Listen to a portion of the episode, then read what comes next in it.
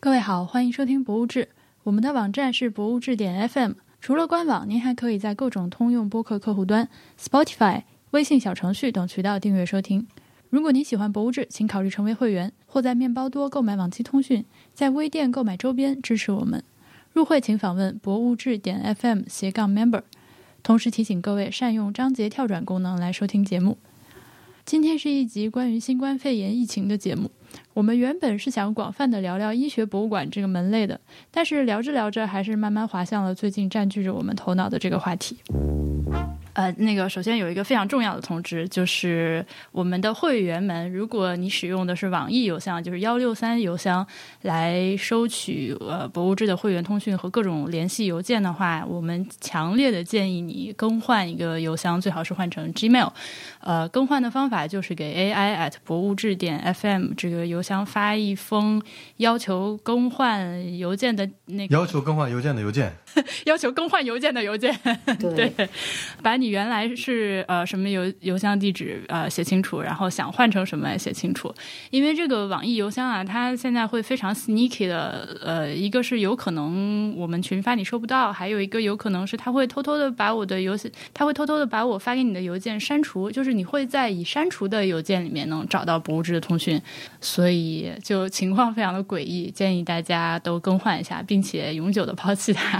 啊，它的操作是。他操作是这么诡异的，他会直接把你放把你的邮件不是放到垃圾邮件里，也不是直接那个直接挡掉，而是一他直接给你删除了。对，呃，这个大家可以去看李如一写了，我记得他好像写了那个文章写这件事情，我把链接放在下面，感兴趣大家可以看一下。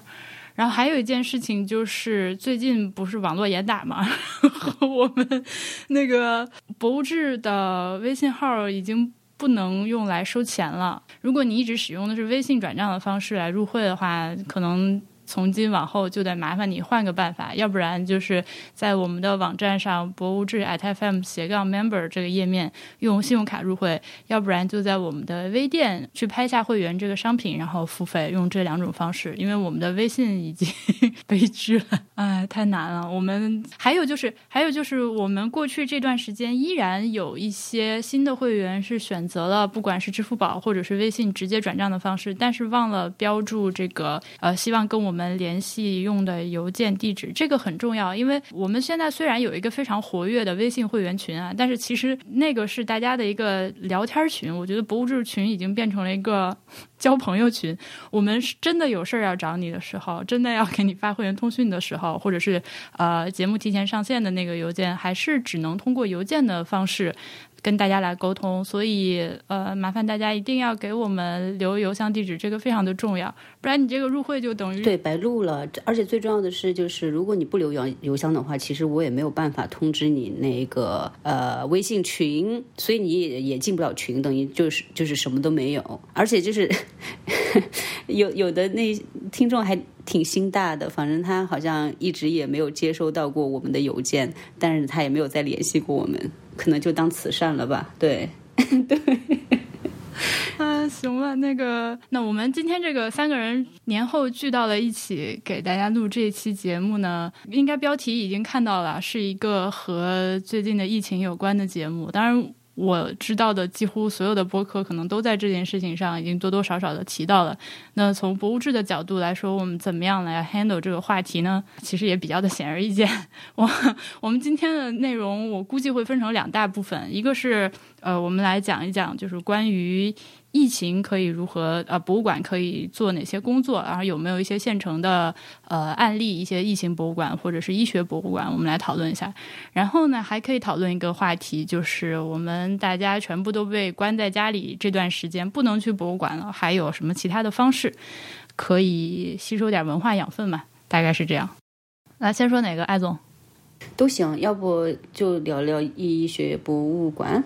我我我们是这样的，就是闲聊的部分是先聊的，为了热身，但是闲聊的会剪到后面。医医学博物馆，我其实最近不是那个呃回南京之前，我是在香港嘛，然后我正在做一期单口的节目，就是给大家介绍我在香港看的各种各样的博物馆。那其中有一个是我去之前特别想去，但是。实际没看成的，因为呃时间那个安排的原因，我实在是呃正好赶上了他的那个闭馆日，前后错不开，就是香港医学博物馆。那也还挺有名的，就是在医学博物馆类里面，好像嗯，经常被提起。他也关了耶，他好像一月末就嗯，最近已经闭馆了，由于这个疫情的问题。到过门口对吧？摸了大门但没进去。港岛就是一个山嘛，从上环、中环那边呃往南走，就是一直在慢慢的爬升上山的一个过程。呃，这个医学博物馆就在香港大学那边，它是也是一个历史保护建筑来的，里面的呃展览。据我在网上看到的信息呢，我觉得做的是非常好的，而且非常好玩的是，为什么我一开始会知道这个博物馆以及想去呢？是赖达，你们俩知道是谁吗？就就我们一个听众，然后他之前在香港上学。离开香港的时候，他非常非常好的把他在香港看博物馆攒下来的各种小册子和门票和一些这种卡片、宣传册什么的，全都寄给我了。我就在没有去过香港的情况下，先通过这些东西对香港的博物馆进行了一个了解。然后，医学博物馆这这个小册子就给我留下了比较深刻的印象。一个是一八九四年之香港鼠疫及鼠疫起因之发现，就是专门做了一个，这不是一个展览，这个它就是呃专门做了一个单张的信息页来介绍了一下鼠疫，就一八九四年的这个鼠疫在香港是怎么样被呃什么样的背景怎么发现的，然后当时的隔离措施是什么，最后怎么样战胜它这样一个东西。我当时就觉得哦，还有这样的博物馆做这样专门的一些信息啊，好感觉非常的专业，而且那个小册子编的也挺好。然后另外一个展览。呃，这个小册子是香港助产服务转变的故事，是不是也很好玩？嗯，它就是讲的是那种就是接生婆怎么样一步一步通过医学的发展，慢慢就变成专业的妇产科的这个医护人员的这样的一个展览。是本展览简述本呃本港助产服务百年发展史。所以我当时对这个博物馆就兴趣特别浓厚，我觉得我靠，这个也太好玩了吧！由于去不成嘛，回来之后。在网上看，我发现他们之前做过一个展览，是那个非典的十周年纪念展。对对对，大家感兴趣的话，可以去他们网站上看，我会把链接放在页面上。就是呃，SARS 十周十周年的时候，他们做了一个回顾展。这个展览呢，就是他在网上给的信息比较少，你只能看到展览分为四个部分，一个是二零零三年 SARS 时期，包括爆发、国际合作、以查明引发 SARS 的元凶和抗疫英雄。二、香港的研究人员如何率先辨认出 SARS？三、呃，长期、短期影响和教训。四、如何避免再呃如何避免 SARS 再次爆发？这样四个部分。展品包括昔日酿成疫症于淘大花园爆发的去水管，然后中间还有一个当时的口述历史的档案，大家可以去看一下。这你现在看是不是这个展览觉得非常的好玩？最后一步四、如何避免 SARS 再次爆发？我很想看看他展了啥。嗯。今天来看到这样一个标题，觉得非常非常的应景，就露出苦笑。嗯，因为现在你知道，就是很难的一个问题，就是说，它即使可以控制它在本地去爆发，它控制不了这个病毒在其他地方爆发。那现在最难的问题就是全球流动性导致这个疫情就会很快，而香港就基本上每一次都是第一个第一个遭殃的地方。然后只不过因为它这次封的比较快嘛，那之前非典的时候它真的很惨。觉得这个医学博物馆，它我有机会下次去香港一定要。想办法再去看，就是因为我觉得它是一个我符合了我对医学博物馆选题的一个幻想，因为医学是一个很大的一件事情嘛，对吧？医生们可能花十几年的时间学习，加上临临床的那个学习，他其实到最后也只能学医学的一小部分。在这样一个庞大的信息体系下，怎么样做出一个博物馆来，还能让我们这种普通的不懂医学的参观者看到，觉得哎，这个东西我感兴趣，而且还能看懂，就非常的。首先，我们就是聊这个医学博物馆，就是因为我们就可以回想一下，就我们印象当中能想出来的医学博物馆，首先就非常少。另外，就是可能就是在我们这几 这这这看展的过程中，几乎其实没有涉足过医学博物馆嘛，对不对？或者跟医学相关的这种博物馆。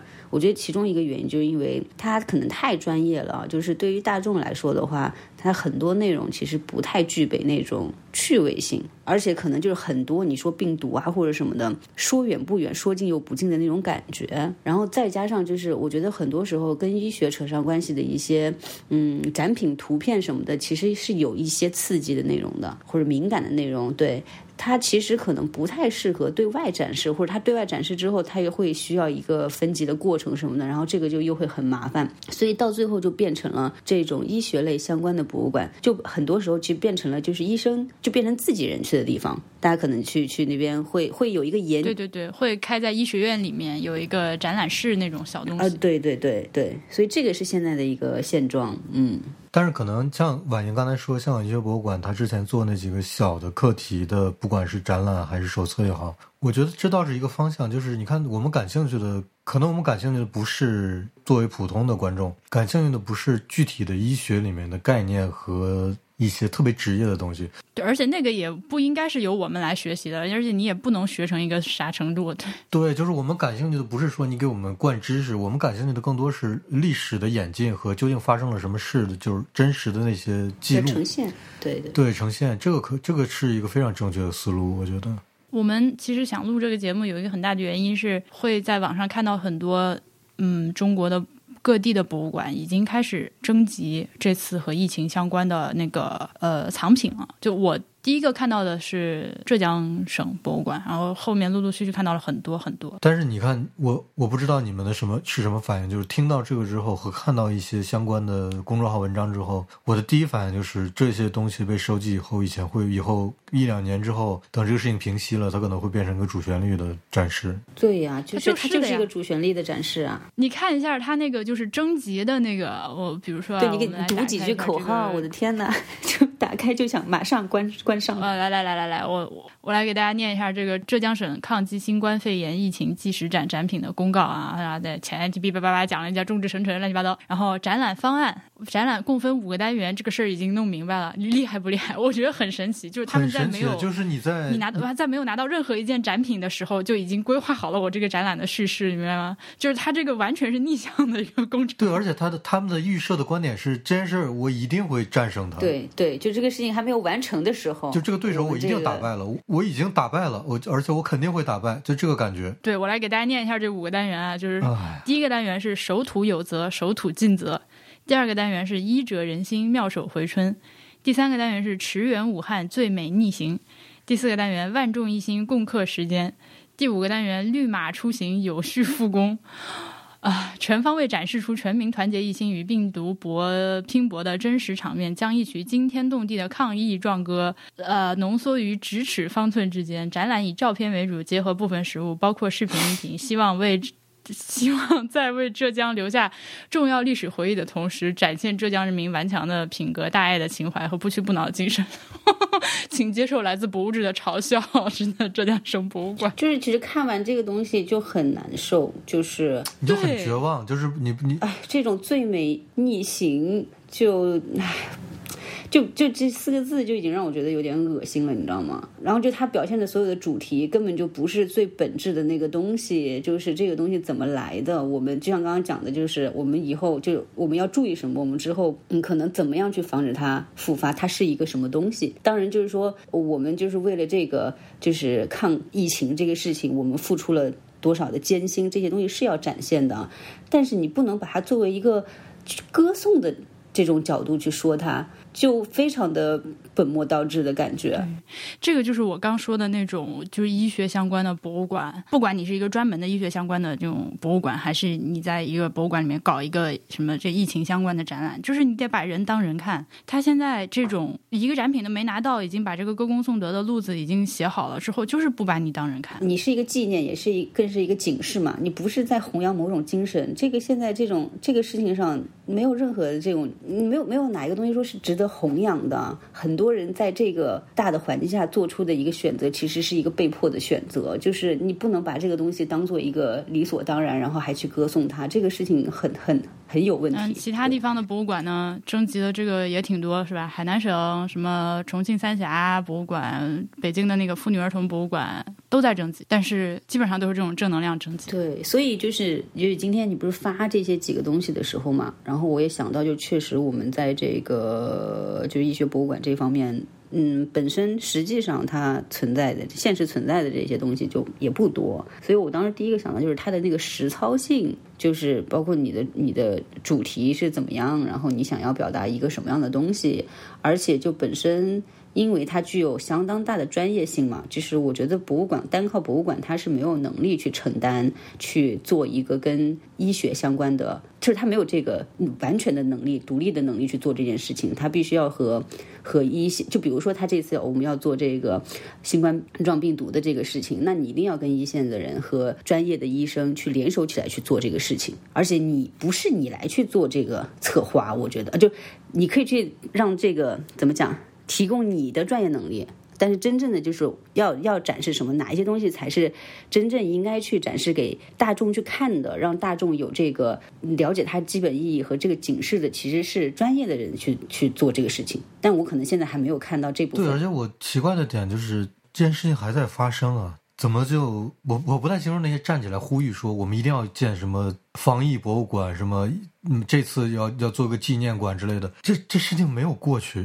你呢？你如果有有心力做这些事情的话，你你不是应该关注一些别的点吗？就当然，这可这就是我们从上到下整个国家在玩这个游戏玩了这么多年了。哎，但是你看到之后还是很还是很难过。我觉得防疫博物馆或者是医学博物馆是有必要建的，就是长远来说。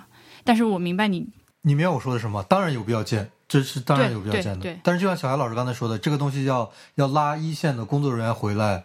来讨论这个事情，那这事情现在应该做的吗？这显然是对的，就是要跟最职业的人、最最经历了这些事情的人来讨论这些事情，甚至做影像的记录、做采访、做很多记录上的东西。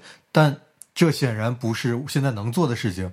那为什么这件事情被 叫的这么这么厉害呢？就那显然是完全没有没有资格在做这件事情的那另外一些人。在呼吁做这件事情，对吧？我不是说呼吁，就是在实际操作做这些事情，所以就出现了什么五大板块这些很奇怪的事情。而与此同时，真正的在这个漩涡中心的人，那是完全另外一种情况。他们脑子里会想，我们要做什么某种纪念，或者一定要做医学博物馆、什么防疫博物馆、疫情博物馆之类的吗？他们手头完全是另外一些。我们在玩这个游戏，越发越发令人难过和恶心了。就而且呢，就是说，当然，我们就在长远。一点来想哈，就是因为它现在出现的很不合时宜。那之后我们开始有这个能力和有这个时间，开始我们可以去反省这件事情，去整理这件事情，去把它去做出来。那以现在啊，以现在就是这个博物馆给出的这个策展的思路来说的话，其实你很容易能想象出来，它最后会成为一个一开始会因为这个疫情嘛，它有这个噱头，嗯，大家可能会会去。引起一波关注，但是很快它就会沦为一个摆设，不会再有人去看。然后它里面呈现的很多东西，其实对对对大众没有任何实际的意义。那其实我就觉得，这个到最后就就好像是一个一次性的东西，完成某一个作业而去做的东西。对，马云刚才说他非常在意，呃，香港那个非典那个展览，最后说如何在防止这件事情再发生。就这是非常专业的一个题目，对吧？每个人都非常关心。但是你想想，如果是我们像按刚才那个思路建几个防疫博物馆，我们能看到的是什么？哎，我好气啊！但我我很希望，我们很希望之后有人来啪啪的打我们脸，我们希望能看到真正其实。有非常好的东西出来，嗯，不可能，姐姐，我跟你说，你这我再往回倒一点，你真的是倒不回来。反正我们节目也不在喜马拉雅上线，是吧？我也不怕他炸我的号，也没有人炸得了我。那我可以说别的了，是吗？我再多说几句。我们说到这个医学博物馆的时候，但其实说是要聊医学博物馆，但其实我们心里想的更多的也都是这个疫情相关的这个博物馆。我我们我自己就在手机上开始列一个单子，我觉得这个展览如果要做的话，应该展什么？今天吃晚饭的时候，也在博物志群里问了问大家，大家觉得应该展些什么？我发现我们想的非常的像。我们认为重要的，应该拿出拿出来，真正被记住、值得纪念的东西是哪些？哪些和他们现在征集的东西哪些？哪些完全。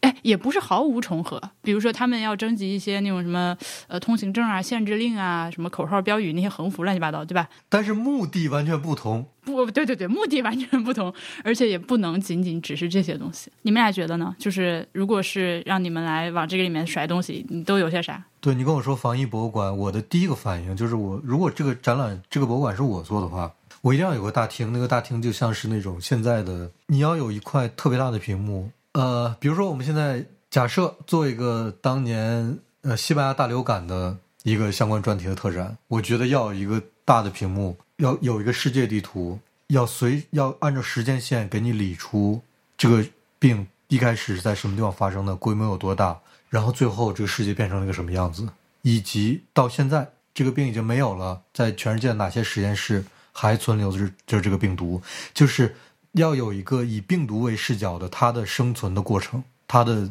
生物史。嗯，就像瘟疫公司那个地图一样。对，很像，就是你要有一个时间线，就是主角主角是病毒，是病毒本身，然后这个病毒最后由它的，因为病毒也是个生物嘛，它的目的就是生存和繁殖，这是这在它的角度来讲，传播的更大，传播范围更大，是它的生存的目的。以他的角度讲述一下这个故事，在一个特别大的屏幕上，在一个以世界地图为基础的屏幕上，我觉得会会会是一个很震撼的东西。其实你们应该也也知道，就从这个事情开始到到目前为止，它已经发生了无数无数多的事情了。它在社会的各个角落里都起着影响，然后很多就是我们一开始没有办法意识到和想象到的影响，在之后因为现在网络的发达，然后我们慢慢的都知道了。然后你就会觉得你的心情一直没有办法平复，就是你刚把这件事情理解了、消化了，然后马上就会来了另一件事情，对吧？然后所以就是可能你想要就是方方面面去覆盖到它的话，对我来说，我就以我能力来说，我会觉得比较难。所以就是说，如果我去做的话，我可能不会一下就做这么宏大的一个东西，想要面面俱到，可能就会去关注到某一个，就可能这个是区别于。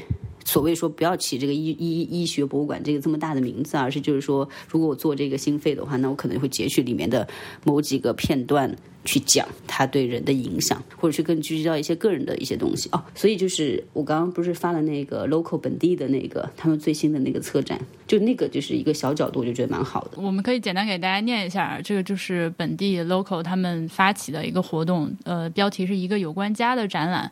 呃，策展人语说是二零二零年一月，一场从武汉开始蔓延蔓延的肺炎，让整个中国按下了暂停键。然后此时此刻，很多人依然困居在家中。为此，我们发起了一个有关家的展览。它就是鼓励大家把自己的家里的某一个部分变成一个小小的展览。呃，有线上和线下两个部分。一个是你把你这个展览以某种方式传到线上去，然后大家投票选，在每一个地方有。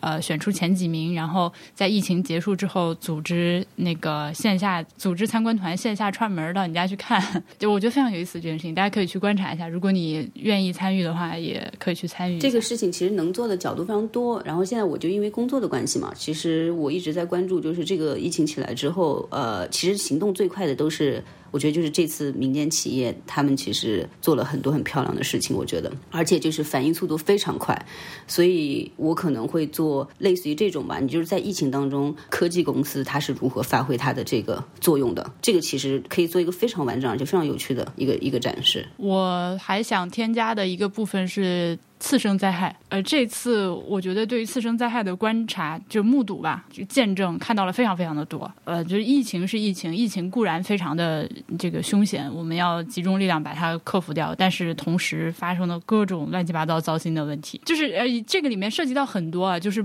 你从现实的角度来讲，它涉及到一个就是你可以用项目管理的一个思路来看它，然后从一个更加抽象一点的角度来讲，它还涉及到就是在公民之间是不是真的都是平等的。是不是所有人都有同样的权利？是不是所有人是啊？算了，这是个人权问题。我们这个，我是很想加这样一个部分的，然后把疫情里面的非肺炎受害者要把他们加进来。哪怕是今天啊，二零一九年、二零二零年发生的一个瘟疫，和零三年时候相比，它已经在很多方面有了非常深刻的变化。这个病本身的传播方式、影响范围，然后对于人的影响，都发生了非常巨大的变化。我觉得，如果你要做一个与时俱进的关于瘟疫的展览的话，是需要把这些东西全部都考虑进去的。但是说到底，最重要的，不管是我自己列的这个展品列表，还是我去向朋友们和博物志的听众我们来征集。大家觉得应该展示展示的东西，其实都反映了，都集中反映了我们现在一个情绪的表达。我觉得其实不是说特别的冷静的，都是有情绪的。这其实也是一个特点。比如说，那大家就会说要把所有的那些所谓的辟谣整理整理，所有删的帖整理整理，对吧？大家写的遗书发出来，女孩子们剃掉的头发攒一攒。李文亮的训诫书是不是应该展览一下？那个去红十字会搬口罩那个领导的车牌，那个著名的车牌，应该拿出来，是不是？就是这些东西，我我们是有这种情绪在的。然后我看到也有很多人提到，就是名单，我们想要一个名单，这次到底死的人每一个人的名字。这个东西，或者甚至是更好的情况，还有一个 database，这东西不是没人做过，对吧？像南京大屠杀纪念馆里面就有一个姓名墙嘛，虽然那个姓名墙可能不是特别准确吧。对吧？但是你今天如果想要整理这样一个，不管是姓名墙还是就实体的墙，还是或者是一个 database，其实是相对来说很容易的事情。有了人名之后，才能有了对个体的人尊重的最基本的开始。我觉得，你看看现在征集的哪个博物馆说了，哪个博物馆都没有征集这件事情嘛，对吧？你看，就这个事情做博物馆，就跟我们艺术创造这个事情，就创造这个事情，现在的这种束缚，就是它基本上就限制了我们的非常很多的想象力。就你包括你看你刚才讲的任何的一个事情，大家就说我们把这个展展，把那个展展，在我来说，真的就是它背后有很多很多的东西去值得你去去去思考。你能看到很多东西。现在这个疫情当中发生的很多事情，你任何一个题材拿来，有一些功底的导演去拍电影的话，但这些都不可能自由的拍的话，都不可能。我我觉得这这恰恰是因为之前我们也谈过很多次这个话题，就是这恰恰是有些艺术之所以成为能成为艺术的原因，就苦难里面才有艺术。天堂里面是不会有什么艺术、什么伟大的文学，不会有的。如果有天堂的话，就是在这种给你处处受限，让你有有各种各样的限制、有压迫，你还要考虑，在这种这种挤压下，只有最重要、最珍贵的东西才能出来。你这事儿我不同意啊，但是，嗯，对对对，就是这个是 这个，因为。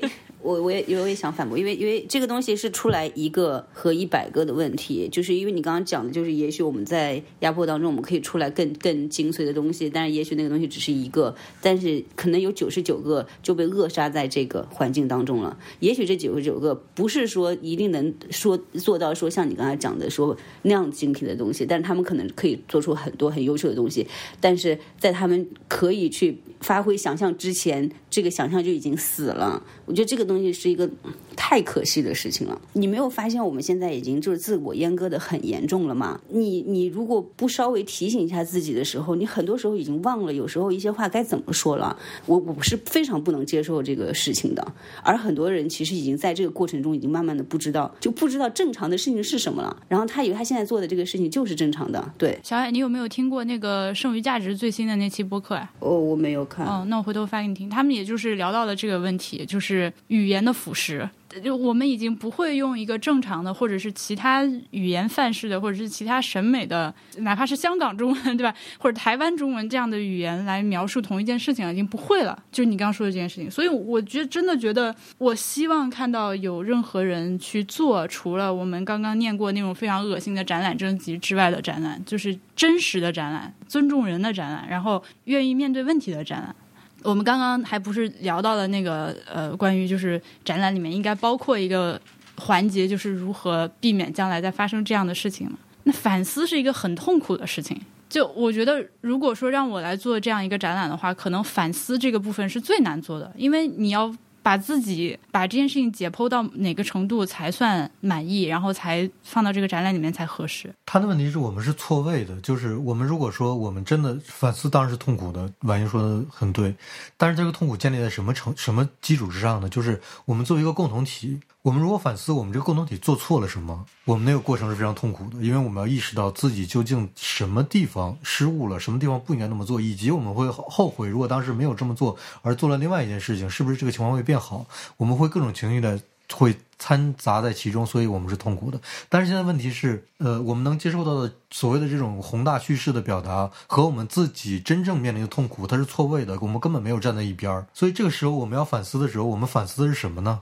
是另外一边的无所作为和另外一边的那些事情的逻辑上的混乱造成的各种各样的痛苦，但这些痛苦发生在是我们自己身上。这个时候，它就变得变得不是反思了，这都不是一个反思的概念了，就是我们自己人民做错了什么呢？我们要反思。我们纵容啊，我们要反思我们的态度啊，就是你知道反思的点很多啦，就是你肯定你会去想啊，为什么会变成这个样子？对，那这件事情可能不是一个博物馆要解决的问题，就是我们真正要每个人都开始反思为什么会变成这个样子的时候，那可能出现的是另外一种东西。博物馆有没有纪念馆的性质呢？我们再可以往下一个事情上说啊，就是如果说你认为博物馆，呃，疫情博物馆它本身是包括了纪念馆的这样一个性质在里面的话。Which 我觉得是包括的，那这个博物馆就应该来做这个反思，呃，或者博物馆应该做一个反思的代表。疫情博物馆，我们现在已经不是在说医学博物馆，呃，疫情博物馆，它其实是一种对于灾难的纪念和展览，对吧？那我就我觉得我们做疫情博物馆的话，其实里面有很大一部分的这个考虑的思路需要去借鉴，或者说是需要去采用那个就是灾难的纪念馆的这样的一个方式去做。那它里面就必然包括了，就是除了事实的展示啊，比如说是一些相对客观冷静的这个事情是怎么发生的，为什么发生的，呃，当时怎么处理的，这样的一些展示之外，它必然也要包括一些纪念性的、缅怀性的，呃，这种疗愈性质的，以及呃反思性的东西。我我我刚才第一开始说，我说如果我们是个共同体的话，这件事情做起来完全没有问题，完全是逻辑上是相通的。但是问题就是我们现在似乎不是一个共同体。而博物馆不可能是由我们站在这边的人来做的，一定是站在那边人做的。他们是不会对自己进行反思的，他们只会继续宣扬爱国主义，他们是不会反思的。对我，我就是说，hypothetically，假设。好吧，可能刚才我去哄孩子了那段，我不知道你们在说什么。回来我就听听到要反思。呃，还有一个是 BTR 启发我的，就是幽默。他很好玩，就是他会单独跟我我们俩聊天，就会发现。各自都有很多关于这个新冠肺炎的笑话，但是不敢讲。然后这种当然是一些黑色的幽默，其实是很好笑的，但是我也不能在博物志里面讲。但是我觉得这这其实没什么，这是这是这怎么说呢？这是这也是整个发生一个灾难的时候。所有的共同体的自我疗愈的一个过程，就是你得，无论这些灾难有多么沉重，你得开得起玩笑才行。我想说，展览里面这个 hypothetical 的展览里面，我想加一个搞笑的环节。我首先提名一件展品，就是网友们给钟南山画的画像。说，我要求在这儿摆一个屏幕，轮番播放网友们画的钟南山。我我当时那个我看到那个大家画的几百个钟南山的时候，我整个人都笑哭出来，真的真实的流下了眼泪，我要笑死了。啊，我找到那个帖子发给大家吧，发在我们这个页面下面自己去看。就是我觉得需要有一个调侃的环节，有一个。我不知道这个这个嗯，怎么怎么去说这个话？我觉得是的，我觉得是的，特别好。而且你这这个比开刚才弘扬的某一种什么最美逆行，其实才更能弘扬一个民族的某一种精神，才是一个更正向的东西。其实，对我还想我还想要那个搞一个讽刺，就是呃那个 A B A B 屏啊，左边是左边是那个春节联欢晚会，就是二零二零年春节晚联欢晚会，成龙不是唱了那个什么。嗯嗯，那个歌叫什么？反正里面有句歌词，什么“看我国家哪像染病”的。然后 右边《华尔街日报》那个新闻标题啊，是 “China is 什么亚东亚病夫”，对吧？然后呃，左边是再再来一个，左边是我们那个两会今年暂时先不开了，右边是全面敦促大家反攻，对不对？就类似这样的东西。然后对对，还有还有还有，比如说那个欧洲这边很多报纸都会有那种。他们有传统嘛，就是写画那种讽刺漫画，也会画一些这类的东西。你可以放一些他们在自己这个国家的这个疾病还没有散播开的时候画的一些小讽刺漫画、小幽默之类的，就沾点沾点黑黑中国边的这些漫画。然后你右边就放上一个月以后这个国家的新闻和报道、头版头条之类的，这都可以并置在一起。我觉得这就这也很爱国主义，是吧？以及说到真实的正能量啊，我是真的有的，但是。我们怎么样？就是以怎么样的一个方式来宣传正能量？我觉得就是在我的这个虚拟的就 hypothetical 的这个疫情的展览里面，我肯定也会做一个正能量的环节，是有必要的，而且是必须纪念的。但是不是那种语境下的正能量，嗯，就搞了半天就说了一个香港医学博物馆是吧？而且还没去。对，就是你知道，就是之前你就非说类似，就是看过的稍微相关一点的，就是我之前最早的我第一篇还是第一篇、第二篇、第二篇的通讯，就是写那个猎奇博物馆，然后那个写了那个寄生虫博物馆，其实那个还是稍微有一点。相似的，但是那个就是以猎奇性为主嘛，而且它是做动物嘛，其实它要比做展示就是人类的这个苦难要要容易很多。嗯，这样讲可能我不知道是不是政治不正确，他对动物的那种所谓说保护动物的尊严这个事情，可能考虑的东西没有那么多。他基本上呈现的都是很多呃动物的那种呃标本嘛，然后泡在那个福尔马林里面。反正那个我是不敢看的。对，要不你可以把这期放出来。我我们我们可以再给大家重新转发一次。对，那就是可以回到刚才就是我们讲的，就是你做这个的时候，你的内容的这个甄选，它很多时候其实是不是以针对大众去展示的一些东西。那对，但是实际上，什么病理切片这种东西，我觉得是非常有必要展示出来的，就是让你看这个病究竟对人的身体造成多大的破坏，以及它为什么会被人致死。可能是因为我不敢看吧。对，现在技术可以，其实对对，其实其实可以很很愿意去表现这种东西，呃，可以在展示的手法上稍微就是做做一些这种调整。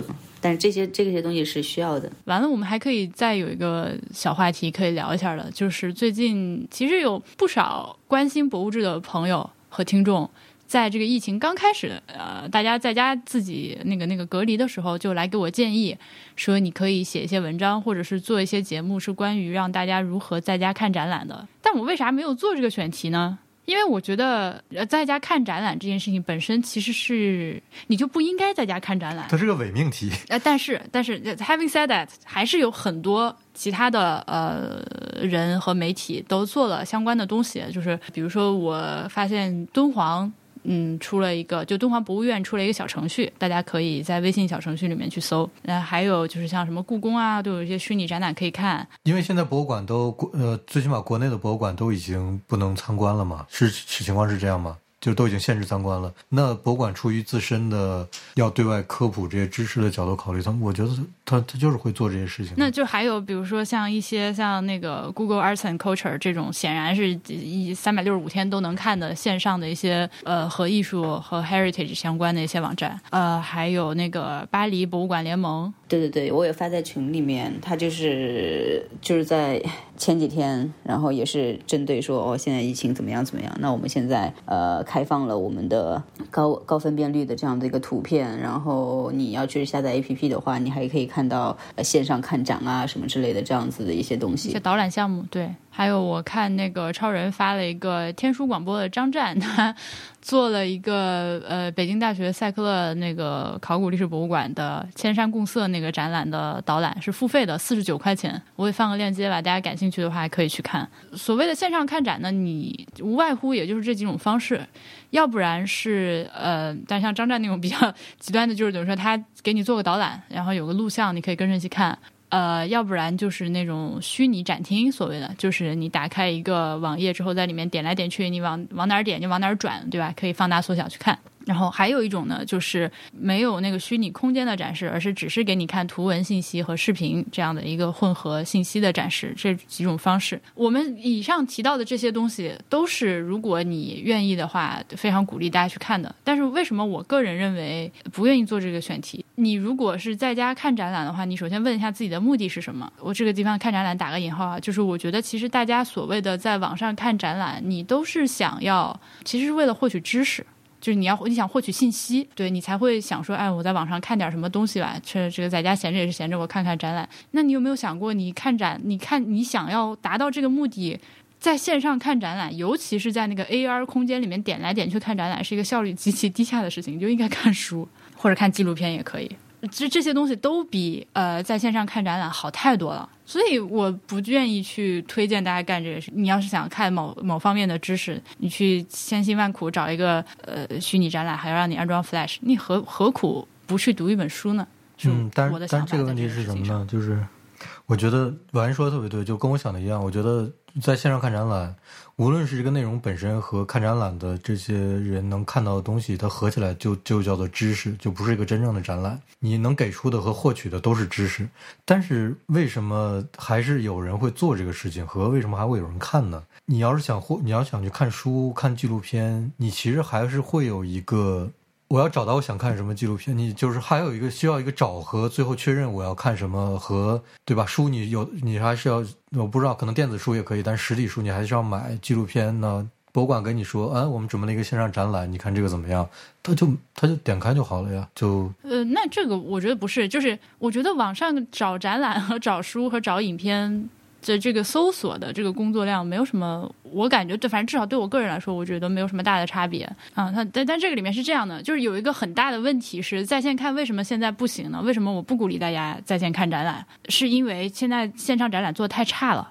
它的体验和你这个看展览的过程中的 frustration 和你要吐槽的东西太多了，它和理想中应该达到那个效果，现在实在是差得太远。就是我们有一个现实和理想的差距。对，所以就是这个东西，它不是说它这个形式有问题，而是就是说你现在这个技术或者我们现在能的这个能力达不到我们想要的这样的一个效果。如果我们技术达到了的话，其实这个东西是一个值得。我举个例子啊，超市自动结账，我不知道你们俩有没有被这个自动结账折磨过。它本来是为了让你方便，本来是为了减少雇佣的人员，你一个一个商品扫个码就好了嘛，对吧？但是我在加拿大的时候，然后和南京的这个苏果的也是，它特别的难用，你扫不出来，放在那个就是就是已经扫过码的那个台子上，你还不能动，你稍微一动，他就报警，觉得你要偷他东西，然后你还要喊工作人员过来给你解锁。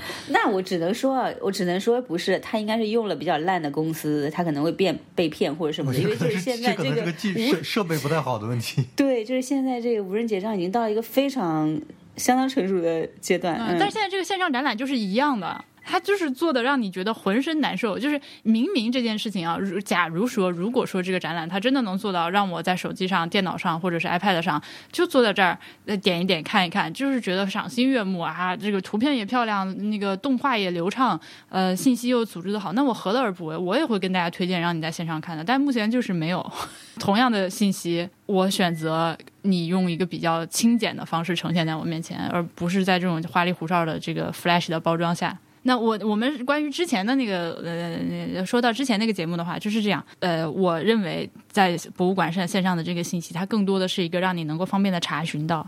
是首先你要知道你要看什么。你再去看，你能看到，这个是我的思路。而现在，呃，我们比如说刚刚提到的啊，有好多博物馆它开放自己的 database，不管是多少几百万张、几十万张这样的超高清图片，你可以下载。而我们普通人面对这样一个 database 的时候，你首先有一个问题是你根本不知道你要看什么。嗯，仅仅告诉你，现在你只要有了，你能上网，你就能下载到几十万张高清图片。对的，哎，所以你知道吗？就是我今天在，因为现在不是，我就给你发了几个链接嘛，然后有有都是高清扫描，然后又是可以下载，还可以随意使用什么的，就现在都有这种趋势嘛。然后我突然想到，就是既然我们现在可以有这个作品使用这些作品的权利，那我们是不是可以自己其实做一些这种真的线上的自己去策划的展览？就现在，因为我们以前没有东西嘛，那其实现在真的可以云策展嘛，这其实是一个蛮好玩的东西。就是我现在手上有这么多的素材，你是不是可以去用这些素材去做一个东西，然后展现给大家看？而这些东西又是很高清的东西，这个其实是一个蛮好的方向。好，我们这个正片的录音就录到这里，一会儿还有就是之前聊，但是被我剪到后面的 闲聊内容，大家可以继续往下听。那我们就感谢大家的收听，祝大家身体健康，健康是最重要的。我们下期节目再见，拜拜。拜拜，大黄老师呢？大黄老师从来不拜拜。我拜拜，我拜拜的。我就刚才突然脑子走神一下，就是我，我不知道几个月以后我们再回听我们今天录这期节目，会不会觉得自己说的话很可笑？有可能哦，因为你不知道之后会发生什么事情。也许我们有一些很轻描淡写的东西，突然就又，但是你就把它当做一个记录吧。我不是说我们这话不应该放出去或者怎么样，对我我大概有点这个感觉。就如果几个月以后情况变得特别特别糟糕的话，几个月之后人类全灭了。哎，我已经在家宅了，呃，我二十四号回到的，一月二十四号回到的南京，已经快宅了一个月了。但是中间也是是基本不出门吗？呃，会出去买菜，会出去买菜。一周会出去一次，稍微远一点，大概就是两个小时那样出门的买菜，然后兼货的会到小区门口去收快递和寄快递，这样不会有远的出门。因为就是平常除了你参加活动之外，其实你有时候不是宅在家里的时间也蛮多的嘛？你觉得这种宅和现在这种宅有？区别吗？有主动的宅和被动的宅，在心理上的感受是非常区别很大的。就是平常是我选择不出去，现在是我不能出去，现在是没有选择权了。对，就是买菜的时候压力还是有点大。我和波比都有这种感觉，就是明明只是呃出去一小会儿买点菜回来，但是回到家之后觉得特别累。那个把菜放好了之后，就要坐下歇好一会儿，就觉得啊。松一口气那种感觉。不知为什么呀？是这买菜的过程特别的紧张吗？也没有说特别，但是你会比较紧张，然后时刻有一种防范着的那个心情在。嗯呃，某一个区域人稍微多一点，你就想离远一点。也一次买的菜要买很多嘛，然后尽量减少出去。所以我们家也没有电梯，爬七楼上来 也还挺累的。嗯，南京因为就是疫情控制的，应该说还比较好吧。如果我们就是就拿官方数据来看的话，感觉现在街上已经人挺多的了。嗯嗯嗯，就是多到你出去有点害怕，觉得大家还是放松的有点早。嗯嗯，但是大家还是每个人都戴着口罩是吗？对，但是不是每个人戴的都有效，因为你看到很多人戴的，要不然是错误的口罩，要不然就是戴的不对，所以不是特别有效。你只能做到保护好自己。还是日本人比较心大。他们说戴口罩，反正戴口罩也没有用。反正你看现在街上都有一半人戴口罩，你你你嗯，只要有人不戴口罩，你就有这个风险。所以你干嘛要让自己这么难受戴着口罩呢？还不如就就这样吧。就就是那个何之梦那个频道啊，对吧？我们住在这里的理由，嗯，波比还挺爱看那个频道。昨天我正好也看了，就是在日本街头街访了二十二个人，结果大家基本上态度都比较的无所谓，而且。我看好多人都是说，觉得这个事情好像反正致死率只有百分之二嘛，那你感染上之后，你百分之九十八的概率死不了，就扛一扛，靠自己免疫力恢复。他们现在就是怎么说？日本有一个大家的共同的认识，就是说得上这个病之后的话，老年人会比较容易。呃，死亡或者说比较危险，所以年轻人的意识就会很低。然后现在唯一可能比较紧张的就是一些相对来说国际化一点的公司，然后他们跟中国有这种贸易往来啊或者什么的，这些人呢反而就是在比较早的时候就已经规定了，比如说你。如果是从国内直接过来的话，公司你就不能进我们公司，然后你得自己隔离十四天之后，你才有权利，就是比如说我们在 meeting 啊或者什么之类的。但是其他的公司反而就没有任何的措施。然后主要就是你看街上的人，就是因为现在就是日本现在不是花粉季节嘛，所以本来他们就爱戴戴口罩，然后呢戴口罩的这个感觉比例的话，可能会比去年多那么一点，但仍然有将近一半的人是无任何防护的，所以。就是，其实我在日本没有那么紧张，但是大概从可能二月，就是春节之后吧，就是日本的情况就越来越，感觉就越来越糟糕嘛。然后国内的很多朋友，然后都各种提醒我，就让我一定要小心，然后反而就让我开始有点焦虑了，你知道吗？然后最重要的是，我这三个礼拜里发了两次烧。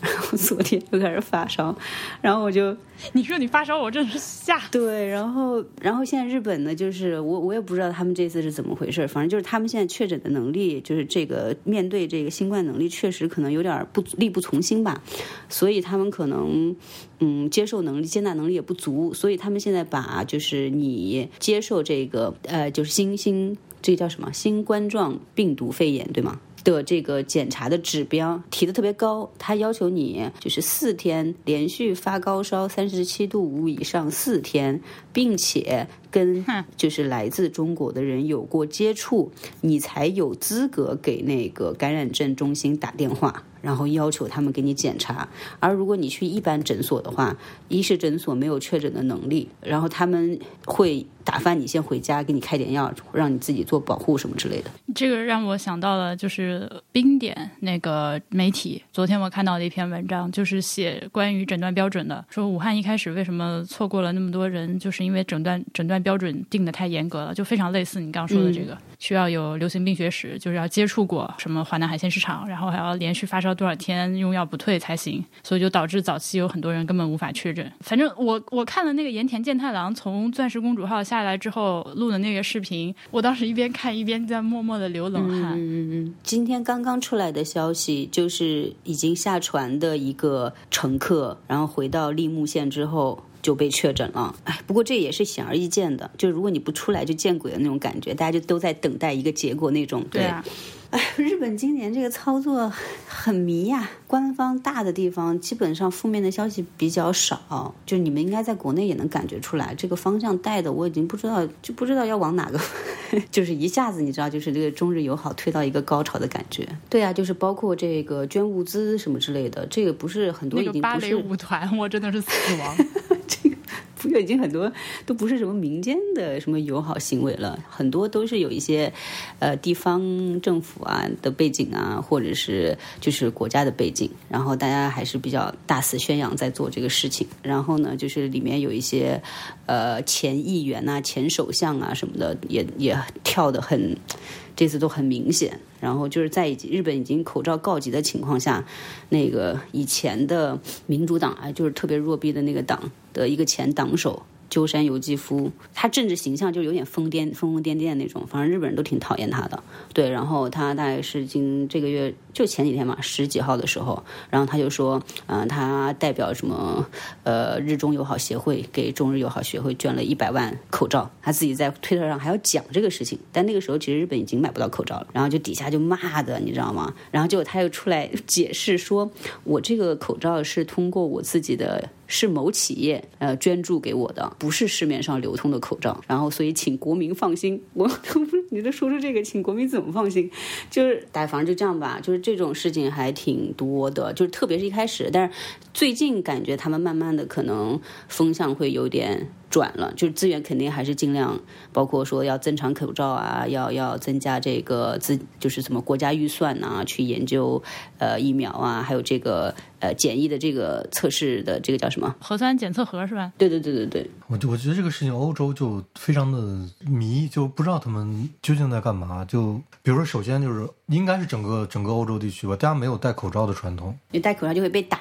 那倒不至于。就但是戴口罩，大家就会，比如说有的时候花粉来的时候，就像日日本，小艾老师刚才说了，日本平时有花粉季的时候，大家就已经有很多人戴口罩了。但是欧洲花粉病也很严重，基本上在街上我就没有见过有任何人戴口罩。对，我记得我当时是去去法国的时候嘛，我忘了谁跟我说的，就是因为在日本我就花粉呢还是什么的，我还挺喜欢戴口罩的。然后就跟我说，你就去去去欧美的时候，你不要乱戴口罩，感觉那边就只有恐怖分子才会戴口罩，呃，对，因为 他们显得很奇怪。就总是说有什么这个反蒙反蒙面法，那个反蒙面法，他反蒙面法是基本上各个国家的反蒙面法都是，哎，这个词好难说，反蒙面法都是防，就是禁止你在集会的时候蒙面，就没有人说禁止你戴口罩，不允许你戴口罩上街的，这个基本上是没有的。但德国是有这个集会时候的反蒙面法的，对吧？有的，但是他但是他们有个什么概念呢？就是你只有你本身得了高度的传染病，你才会戴口罩上街，他们会有这样一个意识。就是你戴口罩好像是个很严重的事情，对，就是就基本上就是说难听点，就是你快死了，所以你戴口罩。所以，所以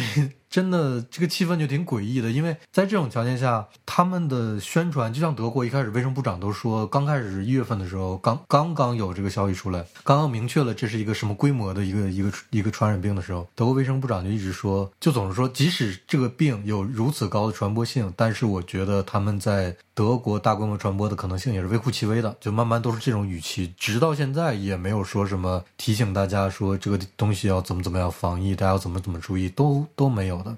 而且我觉得，就是说，对于口罩的这个防护能力，就是每一个国家的认识是完全不一样的。就是我感觉现在大部分地方，他们认为就是口罩其实能起到的这个防护作用，其实是微乎其微，或者基本上没有什么效果，所以他不建议大家戴口罩。嗯，昨天我在下班之前还跟我一个同事大概聊起了这个事情，聊了十十五分钟左右。他就说，因为他刚刚有一个朋友刚因为工作关系刚去中国出差，就大概一周之前的事情，就我我觉得也是有点。他就说，我就说起这个事情，他就说。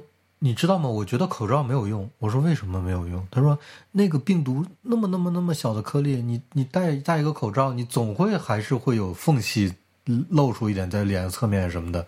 他说我觉得这个根本就没有用，而且这个病毒在他们的概念里面，这个病毒几乎致死率都是针对老年人的，他们觉得年轻人即使得了也没事儿。就是这是他们的概念，我我我，所以呃，我博物志的听众们，请大家不要 我每天在要相信这两个人在那里胡诌。我每天在公司里就处在一种非常，就是我觉得情况马上就非常糟糕了。欧洲可能可能很快就会出现各种奇奇怪怪的症状，但是其他的同事就大家就跟没完全没事儿一样。但是你也不能跟他们说，每天提醒他们说这事很危险，你们要怎么怎么样了。就那我要去说这个也很奇怪，所以每天我们上班的那个工作气氛都是完全不一样的。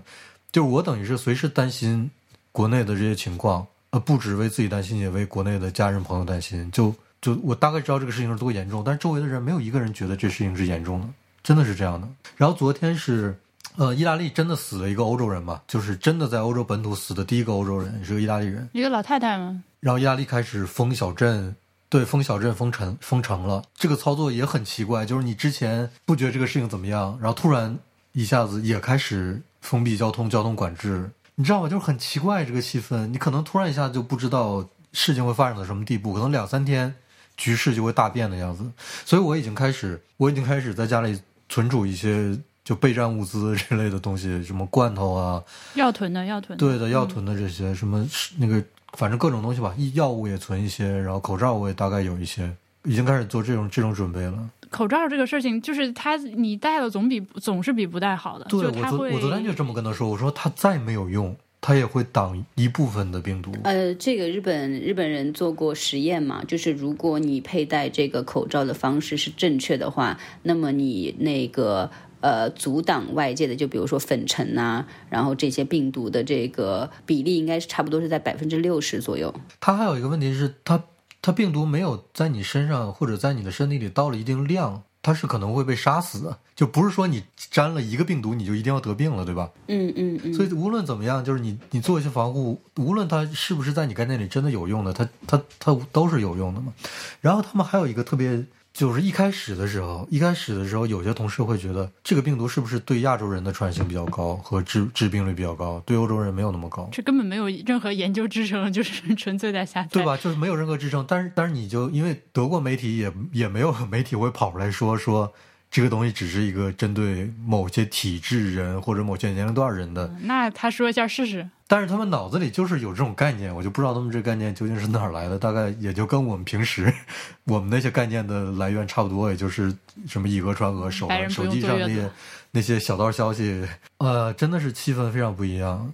这个时候，有人从中国如果飞到欧洲还能入境的话，他下了飞机以后的那个反应会，我觉得会有一种冲击，对，会有一种冲击，就是因为我几个小时之前还是这样的一个状态，但是你们这儿是我我我我，对，但我觉得吧，就这次事情，就只要你不是中国人的话，其实你很难感同身受。我觉得是的，这个东西我很早就就知道，我因为基本上我是从这个事情我就知道大概就是严重起来之后，我大概前三个礼拜就我每天看新闻基本上都哭，就是每天处于一个比较低压的那种状态。然后我就是最近慢慢的，我感觉好像大家又稍微有一点点就是开始回复的那种感觉之后。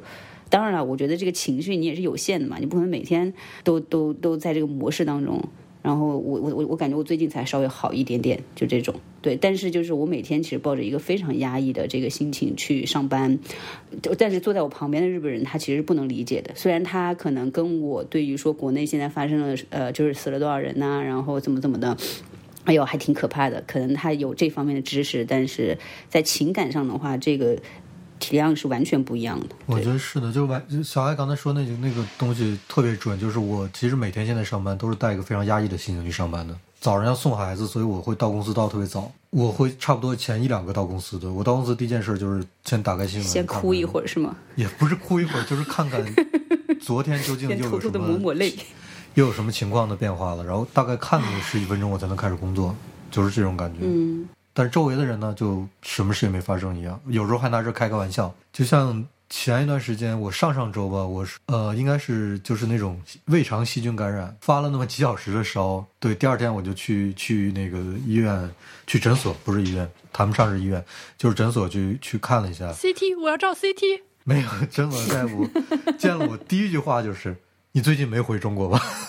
但是他不是真的在问你有没有回中国，就他的那个那个那个，就像是那上一届世界杯，韩国不是把德国淘汰了吗？还记得这事儿吗？第二天我因为一个感冒还是什么，我去医院，进医院之后，旁边那个大夫就问我说：“ 你不他是韩国人吧你不是韩国人吧？”就是就是他他是这种态度在问，你明白我的意思吧？就是他没有把这件事当成一个真的问题。就就大家就不重视到这种程度，就怎么办？你知道吗？就我在看刚刚我跟小艾说的那个视频，就何志梦那个日本街头采访。一方面，我觉得如果我不是一个中国人的话，我会觉得他们说的很有道理。现在实际看情况，就是一个死亡率不高，然后基本上你只有年纪很大，然后本来就有一些这个呃之前就有一些慢性疾病啊什么之类的，嗯才才有可能是挂掉的是你。从理性的角度上来说，如果我不生活在中国的话，我可能也会觉得这件事情跟我没有什么太大的关系，然后就算得了也能扛，对吧？年轻人。但是你自己在国内每天看到这个新闻的时候，尤其是你真的会看到有很多你觉得是身强力壮的年轻人。就是死了，这个事情不是不是像你想的那样你能扛过去的。你真的染上了之后，你就是有一定的概率。尤其如果你是在武汉的话，你这个医疗条件跟不上，就是该给你人工补充氧气跟不上的话，你扛不过去。这种反差的感觉非常的诡异。我们大家真的不是生活在同一个世界上。大家现在的这种这种大意是源于说，单纯的看这个死亡率来说，它确实不高，但是其实。我们已经经历了那种因为医疗资源不够，然后导致这个你知道就生不如死的这个过程，这个其实才是最可怕的。但是他们因为想不到那一步，因为其实等到日本如果真的特别扩大，就不说是武汉吧，对吧？到了一定级别的时候，你知道他们连疾控中心都没有，那他们其实能接收的这个数量是非常有限的。然后最重要是现在那个那游轮已经六七百个人就把这个床位都已经占了，所以。他之后 就你都能预想到，如果这个事情人再多一点的话，其实你是要再去抢抢占这个生命资源的一个事情，你就。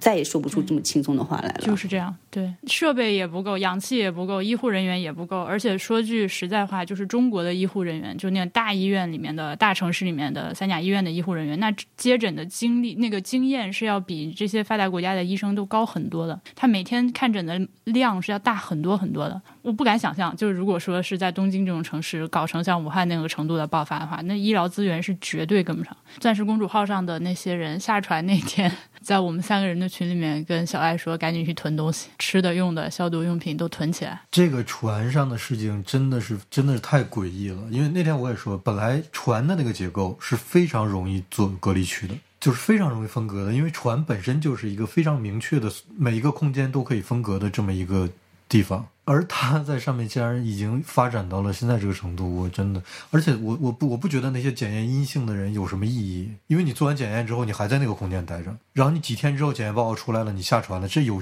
有什么意义？没有任何意义。而且他们还发错，还发错船票，就比较发错船票，就是下船的人还弄错了。正好记者在机场采访，就采访到一群香港人，然后呢，结果呢，他们就是从那个船上下来的，然后他说他们要回香港，然后呢，就是大家就聊。聊了几句，然后之后他就说：“哦，其实他们那个我们没有拿到那个下船的许可，但是呢，日本人就搞错了，他就让我们下船了，然后我们就下来了。”好的，如果那个盐田健太郎，我相信他说的都是实话。那个船上是没有做一个正确的疫情分分隔的这个分区的红区、绿区、黄区的。像大黄刚刚说，船上本来应该很容易，但其实这个就东西就涉及到你需要大批的，你需要专家动员起来，然后把这个船呃船上的空间进行一个合理的划分。